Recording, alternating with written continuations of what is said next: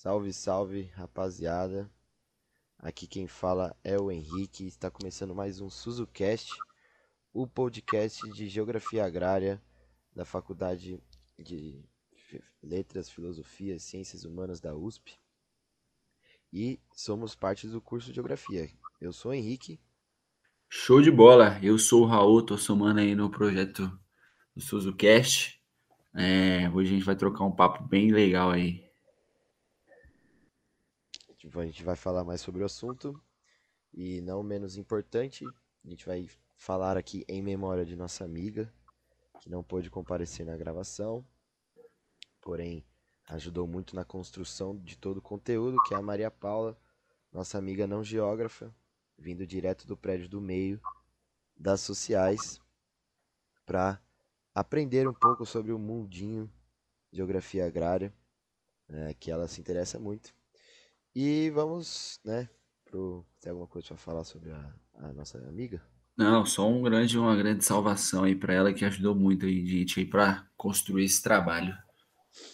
Então, é, o tema do trabalho, basicamente, é, a gente vai fazer uma análise conjuntural, estrutural sobre o açaí no Brasil e no mundo, é, como se dá a produção de açaí, a produção e exportação, né? Como isso reflete no Brasil.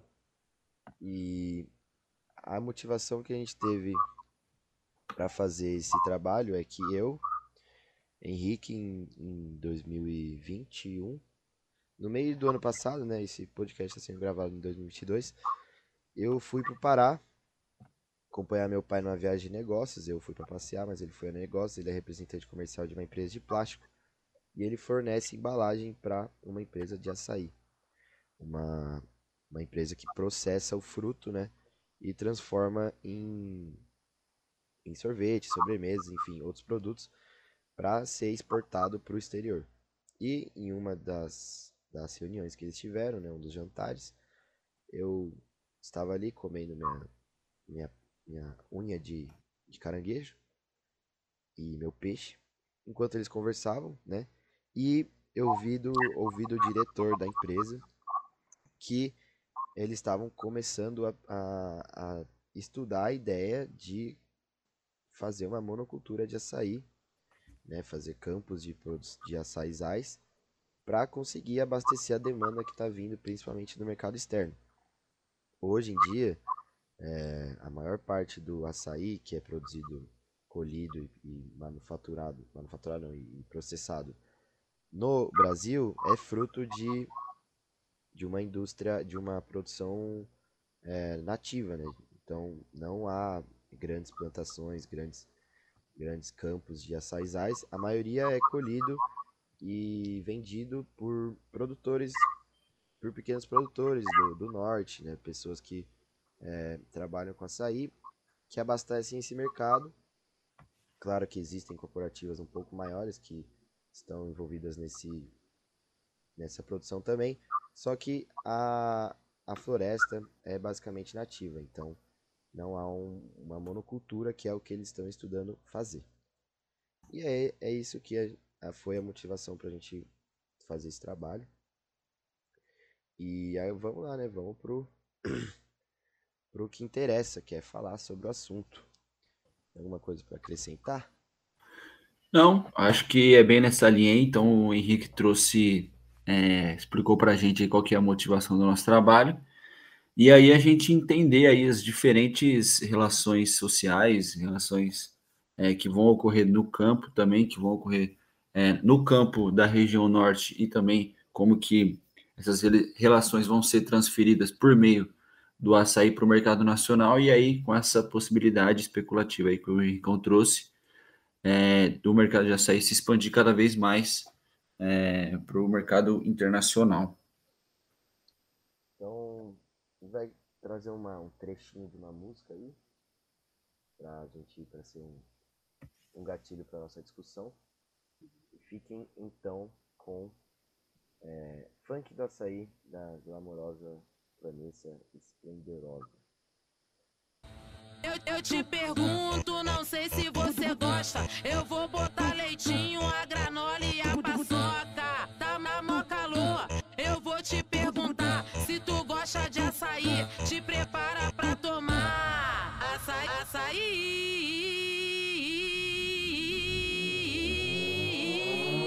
Açaí, açaí com paçoca. Então, o que, que, que, que a gente tem para pra tirar? Depois desse trecho dessa música? Bom, é, eu acho que, primeiramente, interessante a gente espacializar onde tá, onde foi concebida essa música, né? Então, essa música ela é uma de autoria de uma artista carioca do Rio de Janeiro, é, e aí ela vai trazendo alguns elementos na música aí que vai é, servir como um gatilho para nossa discussão, que é justamente a gente entender como o consumo do açaí ele vai se alterando conforme é, essa, essa produção de açaí vem se direcionando cada vez mais aqui para o sul-sudeste. né? Então, existem alguns elementos aí. Henricão quer dar uma, uma palhinha sobre os elementos? Que, É, sim, o- acho que o principal aqui é a gente entender como é o consumo de açaí aqui no sul, sudeste e fora do, do país, e o consumo de açaí regional na região norte, né? Então, a região norte, é, eles têm um consumo basicamente da polpa do açaí. E aí, com a polpa do açaí, eles, eles produzem diversos é, pratos, receitas diferentes, mas principalmente é, no dia a dia é um acompanhamento com o arroz feijão, o, a carne, o peixe, né, o prato básico do brasileiro, que é o que a gente come no dia a dia ali, que é o, arroz feijão, a proteína. E eles usam o, a polpa do açaí, né? É, a polpa não doce, a polpa natural mesmo, sem nenhuma adição de, de sal ou açúcar, para acompanhar a refeição deles. E aqui no, no, no sul e no sudeste, é, a gente pode ver, né, pela música, que a gente consome açaí de uma forma completamente diferente. Então é na, na forma de sorvete é, ou suco, né, mas suco depois feito com sorvete. É doce, é, a gente adiciona diversos acompanhamentos, como leite condensado, é, granola, paçoca, muitas coisas doces, porque aqui nessa região é de fato uma sobremesa, o açaí. É, e lá na região norte não, é, né, ele é usado de consumido de uma forma completamente diferente. boa. Acho que uma coisa interessante também para a gente observar é como o açaí ele vai ser transformado para ele conseguir atender é, o, o mercado aqui da, da, da região sudeste, da região sul, né? Então, percebi que ele, ele no início foi uma um, tinha um cultivo né, dos povos nativos tinha um consumo característico dos povos nativos e aí com essa a gente pode dizer assim meio com essa homogeneização assim do açaí para outras regiões ele vai ser transformado para que a gente consiga eh, se adaptar e consumir ele ter uma boa entrada de mercado aqui eh, na nossa região, né? Sim, e, e no mercado internacional também o açaí ele é consumido da mesma forma como a gente consome aqui na região sul e na região sudeste. Então, o, a, a empresa qual meu pai fornece embalagem, ela processa o açaí em forma de de sorvete, de polpa, né, polpa doce, e exporta lá pro, principalmente para os Estados Unidos. Os principais consumidores de açaí do Brasil é os Estados Unidos e a Alemanha. Os árabes também consomem muito, né? E é, o, fala um pouco sobre como o produto, como é a, a, a variação de preço, consumo, mercado do produto do açaí. Raul. Bom, é, porque a gente percebeu aí durante algumas pesquisas feitas, né, e principalmente pelos dados da Conab, que é a Companhia Nacional de Abastecimento, então é aí que é uma empresa pública que vai estar ligada ao Ministério da Agricultura, a gente conseguiu perceber a partir de um gráfico é, que o preço, né, aí, aí falando sobre o preço de produção e o quanto que é produzido. Então aí existe um gráfico que delimita os anos entre 2015 e 2018, que é onde né, a gente passa a observar a partir dessa década de 10 do século 21, que a gente passa a observar que é, essa questão do, da expansão do consumo e da produção de açaí, ela vai acontecer durante esse período, e aí a gente vai perceber o quê?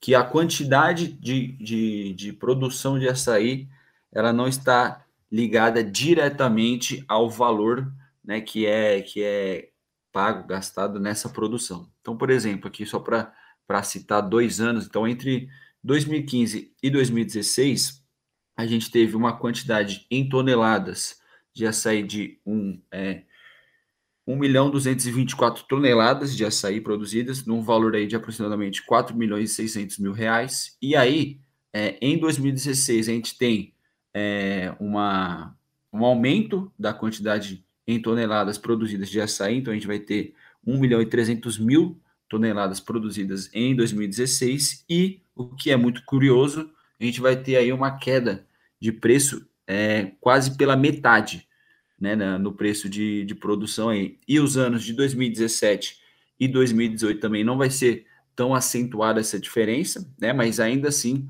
vai ter um aumento de, de quantidade de produção de 2017 para 2018 e vai ter uma diminuição do valor de custo dessa produção.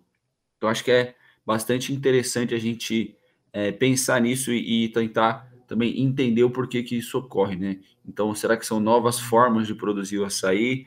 É, por que, que né, a gente pode relacionar, relacionar também né, com a crise econômica que vem se acentuando aí a partir de 2016, a crise política? Acho que é, vai estar muito dentro desse contexto econômico também que o Brasil vem passando aí nos últimos anos. Né, depois das pesquisas que a gente, depois das pesquisas que a gente fez sobre sobre o assunto, a gente também percebeu que a gente leu e a gente chegou, teve contato com um termo que é um termo inelástico. Um produto inelástico que é um produto que o seu consumo não varia de acordo com o preço. Então, o preço subindo ou caindo, o consumo não vai é, variar muito. Isso na região norte, né? E por que, que isso acontece? Por causa da, da natureza de alimentação que eles têm lá. Então, é, a alimentação deles é, é isso. Do mesmo jeito que no sul, no, aqui no sudeste, a gente tem o arroz, o feijão, o bife, a batata frita, por exemplo. É, a gente dificilmente é, troca um desses produtos, é, né? Se a gente troca, a gente troca por produtos parecidos. Então, o açaí para eles é algo insubstituível na dieta deles. Eles não substituem. Então, o preço aumentando ou diminuindo, seja por diversos fatores, né? Mas principalmente o do da, da de como o mercado internacional está se alterando e também como é, a, as crises no Brasil estão se intensificando, as coisas estão mais caras. É, mesmo com isso tudo, o preço não, não vai interferir no consumo da população regional, lá da região norte. E aí a gente consegue perceber que tem dois mercados né, distintos desse, desse produto acontecendo nesse momento, que é o mercado internacional e o mercado, a gente depois de uma discussão é, concluímos que o mercado nacional fora da região norte também entra na mesma dinâmica do mercado internacional do açaí e com esse, com esse mercado em, é, em outro na, na região norte então vai ter vai existir o outro mercado de açaí que é o mercado regional que acontece de formas totalmente diferentes. É acho interessante também a gente pensar né trazendo aí um pouco do conceito do Milton Santos sobre os circuitos econômicos pensar que quando é, essa produção de açaí né, e esse consumo de açaí vai começar a se expandir para fora da região norte, é, mesmo o, o, consumo de açaí tendo aí, né, um, tendo ficando aqui dentro do Brasil, ele vai ter meio que uma lógica de um circuito superior, né? Então existe uma lógica, uma tendência de você produzir mais, produzir é, de forma mais massificada, para aí sim você conseguir entrar tanto para fora da região norte, como principalmente para é, o mercado internacional, que é essa lógica aí que a gente vem é, observando de aumento da produção, né? E aí pensar nas, nas relações sociais também, né? Que vão começar a se alterar tanto no campo quanto também no consumo é, direto de mercado desse açaí. E, o... e aí, para a gente pensar é, como quem, né? Quem são os produtores de açaí atualmente, né? Quem que abastece o mercado, porque a gente chegou à conclusão de que o mercado fora da região norte está junto com o mercado da internacional, porque basicamente a gente consome os mesmos produtos que o mercado internacional, né? Os mesmos produtos de açaí, assim dizendo. Enquanto na região norte é aquilo que a gente falou sobre, a, sobre o açaí ser algo que é consumido é, diariamente na dieta deles, no almoço. Então, a gente. É, quem são né, as pessoas que. A gente sabe que para o mercado fora da região norte e internacional, quem abastece são essas grandes empresas processadoras do fruto. Mas na, na região norte não é, não é né? E, e por isso que a gente acha que existem esses dois circuitos envolvidos dentro da produção do açaí. Então, na, na região norte, o, o açaí vai se caracterizar no circuito inferior por conta de quem é, das pessoas eu né fui para lá e eu vi que é, nas feiras né, na rua assim tinham locais que vendem sacos de açaí. Então açaí é, a granel né tipo por quilo assim. E e as pessoas que abastecem esse mercado eu estava em Belém né mas no, na região norte também acontece as pessoas que abastecem esse mercado são os pequenos produtores, é, os ribeirinhos, né, que estão ali o, a, o açaí é uma árvore que se, se dá muito bem nas várzeas, então é, é uma árvore que está é, dividindo o mesmo espaço com as populações ribeirinhas.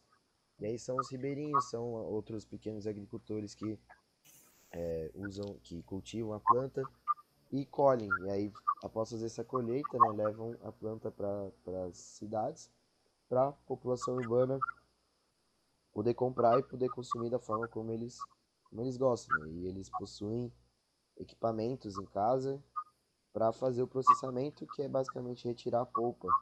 Então eles fervem aquela polpa e eles processam ela, seja num, num moedor ou num próprio liquidificador, e retiram a polpa para consumir, né, ali com arroz, feijão e no dia a dia. Boa. Acho que é interessante também a gente pensando aí na, na região norte e nesse pequeno agricultor, né, nesse pequeno produtor que ele vai tirar para consumo próprio e também para vender nesses circuitos inferiores que a gente disse, mas também de entender um pouco desse território é, da região norte, né? Então a gente sabe que é, na região norte vai ter uma grande disponibilidade é, hidrográfica, né? Então vai ter vários rios é, e a bacia amazônica é uma, uma bacia que dispõe de muita água e de vários afluentes também. E acho que isso vai é, determinar muito é, para essa produção dos pequenos agricultores, né, que nem o Henrique disse, dessa questão das áreas de várzea. Então, tem muita disponibilidade de áreas é, para você fazer essa plantação, esse cultivo é, do açaí, e por isso também a gente crê que esse mercado é, interno, esse mercado do pequeno agricultor, ele se mantém também pela a gente entendendo a geografia, o território da região norte. E, e aí, né, para chegarmos ao ponto que a gente gostaria, é, nos últimos anos aí, principalmente nessa década que se passou agora, né, de 2010, e adentrando agora na década de 2020, o consumo de açaí no exterior aumentou drasticamente. Então, essas empresas que processam açaí exportam estão ganhando muito dinheiro nos últimos anos aí. É um mercado que está crescendo muito. É, os, o, a, a, galera lá de fora, é, os que eu citei, né? Alemanha, Estados Unidos, os árabes, é, o mundo inteiro, né? Mas principalmente esses estão gostando muito do açaí, do sorvete de açaí. Eles estão reconhecendo a importância é, nutricional dele, né? Importância energética, de como é uma fruta que oferece muito, muitos benefícios para a saúde. E o aumento da, da exportação de açaí foi é, muito grande né, nos últimos anos aí teve um, um crescimento de quase 15 mil por cento em 10 anos, então o mercado externo está demandando muito açaí do Brasil, que é o principal produtor do mundo né, de açaí. E aí, né, chegamos ao ponto que é a mudança na lógica de produção desse, desse, desse fruto, né, que é o que eu tive contato lá na minha viagem. Então, é, o, como é feita a produção hoje em dia? Hoje em dia, a produção é de florestas nativas, né, de açaizais nativos. Então, açaizais que não foram é, fruto da vontade humana. Então, é, a, a, floresta amazônica que produziu aqueles grandes açaizais e dali que é retirado o fruto para abastecer o mercado. E, e, aí, como disse, quem retira esse fruto são pequenos produtores, pequenas corporativas, né, nada muito grande, pessoas que têm ali acesso à floresta e é, como é um fruto que está na floresta amazônica, que hoje é alvo de muita disputa, né? E muitas pessoas estão querendo, é, estão tentando proteger o máximo possível a floresta. Existem normas, existem é, formas corretas de se explorar, né? A, a, a floresta em si, né? As riquezas que ela oferece. E então os açaizais, né? São principalmente é, explorados de uma forma sustentável, que não, que não agrida a floresta, não agrida o ecossistema da floresta. E então, é, porém, né, essa, essa, essa demanda do mercado externo não está mais sendo atendida por esses açaizais nativos. E aí que entra a proposta e a intenção dessas grandes empresas de começar a fazer um cultivo é, próprio, né, é, ter acesso a terras e campos para poder implantar e fazer ali um açaizal e fazer uma monocultura. É, e aí eu acho que pensando nisso assim, a gente pode projetar aí diversos impactos que essa monocultura pode trazer para a região, né? Então, impacto direto é, na produção do camponês, do pequeno camponês, do pequeno agricultor, na renda dele, na alimentação dele. Acho que também na questão do desmatamento da floresta, na questão do uso é, irregular da floresta, que já é uma tendência né, que o Brasil vem se acentuando aí nos últimos anos, a questão dos povos indígenas também que vão ser prejudicados com esse avanço da, da monocultura do açaí né, na, na, terra local deles, e eu acho que tudo isso é, vai, a, vai culminar aí no que a gente já conhece, é, da, da, uma política econômica mesmo do, que está se acentuando agora, do Brasil se tornar cada vez mais um país agrário, né, de, que, que vende e exporta esse tipo de, de produto para fora e que isso é, só interessa aos grandes é, agricultores, a, né, ao agronegócio, e que cada vez mais degrada né, os nossos povos nativos, a nossa floresta, a nossa biodiversidade, e eu acho que esse momento de transição, né, que, que o Henrique bem disse aí, é um momento extremamente importante para a gente também ficar de olho e, e, e, quando possível, denunciar qualquer tipo de abuso contra os povos originários e também contra a floresta. É, e é isso, né? A situação, ela tá aí, ela, é como eu disse, não é algo que necessariamente esteja acontecendo para a gente né, ter certeza de que ela de que está acontecendo esse fenômeno. A gente tinha que ir a campo e ir lá e, e, e ver se realmente já está sendo colocado em prática ou quando vai ser colocado em prática. Mas é um ciclo que eu, pelo menos, julgo natural, assim, né? Tipo, é, tem um produto que é exportado pelo Brasil. Esse produto está é, sendo muito apreciado pelo mercado externo. O mercado externo está demandando muito mais é, é, quantidade desse produto para atender a demanda. E aí, naturalmente, esse produto vai. É, as, as grandes empresas vão precisar de uma produção massificada, né, de uma produção muito maior, para é, conseguir é, atender a demanda do mercado e conseguir né, gerar cada vez mais, mais, mais lucro para elas. E aí os impactos são os que a gente já conhece, né? Porque a gente já tem muita experiência nesse tipo de, de lógica de produção aqui no Brasil, principalmente com a soja, o algodão, é, a, a laranja, que é uma lógica de produção que não é que não é sustentável, né? É, é claro, quando quando eu, eu, cheguei a conversar com o diretor da empresa, ele disse que é, eles estavam trabalhando junto com agrônomos, né, junto com pessoas é, especializadas nessa, nessas áreas e que teriam preocupação com o meio ambiente, seriam uma, uma, um, uma produção sustentável, mas assim, a deles pode até ser sustentável, mas em algum momento chamaria atenção né, para outras pessoas que queiram enriquecer com isso e que não tenham essa preocupação.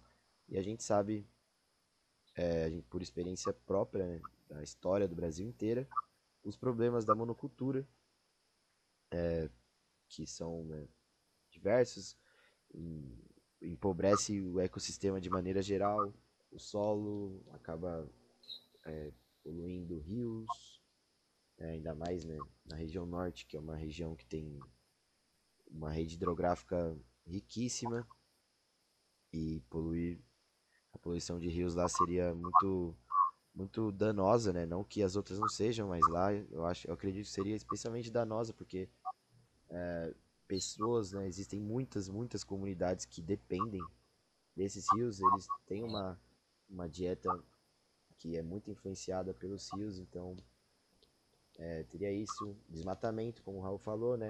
E aí dependendo de como isso puder, de como isso for avançando, começar a comer é, a floresta amazônica. E comendo a floresta amazônica, vai começar a entrar em conflito com, com populações com populações originárias da floresta, né? as indígenas, os ribeirinhos e todos os outros que estão lá, além de enfraquecer esses pequenos produtores que é, não, não estão inseridos no circuito superior da economia. Né? Porém, eles seriam naturalmente engolidos por esse grande mercado que pode ser uma tendência aí dos próximos 10, 15, 20 anos do Brasil de crescer e se estabelecer. E aí, é isso, a gente está aqui né, especulando. A gente não tem como prever o futuro, mas é, pelos dados, os dados indicam que é uma tendência, né? Tipo, isso deve vir a acontecer nos próximos anos. Exatamente, e eu acho que essa tendência a gente já observou né, com os dados que eu trouxe aqui, que a quantidade em toneladas desde 2015 a 2018 ela está aumentando apenas né, aqui para dentro do mercado nacional, e como o Henrique disse, para o mercado internacional, a tendência é que isso vá se elevando e aí vai acarretar em todos os problemas aqui que a gente já deixou explícito. E aí, é isso. A gente trouxe a nossa reflexão aqui, a gente trouxe o que, que a gente acha. E a intenção é não denunciar, mas a gente abrir os olhos, né? Ficar mais atento para esse fenômeno aí que está acontecendo no Brasil. E, e evitar que aconteçam coisas, né? Que a gente já cansou de ver acontecendo. Hoje em dia o cerrado praticamente é inexistente, então não gostaríamos que acontecesse o mesmo com a floresta amazônica, com o bioma amazônico, todo o ecossistema amazônico. E para isso a gente precisa estar atento, né? Exato. Bom, acho que essa foi a nossa reflexão. Já vou deixar aqui o meu agradecimento aí a todos os nossos ouvintes, e em especial ao nosso professor Suzuki aí. Ah, e espero que a gente possa continuar esse debate e produzir outro tipo de conteúdo assim que é bastante interessante. Exatamente. E quem sabe, né, futuramente levar isso mais à frente aí dentro da academia, transformar em uma pesquisa e aí conseguir analisar isso com, com mais calma, indo a campo, colhendo mais evidências para poder fazer um trabalho mais é, detalhado sobre esse assunto que, é, pra, na minha visão, é de extrema importância e, e relevância para o contexto né, da ciência brasileira e da, principalmente da geografia agrária. Então, chegou a fim o SuzuCast, produzido por Henrique, Raul e Maria Paula, da turma de Geografia Agrária 1, da, do curso de Geografia da FEFELESTE USP. É isso, eu vou ficando por aqui. Adeus. Tchau, tchau. Abraço a todos.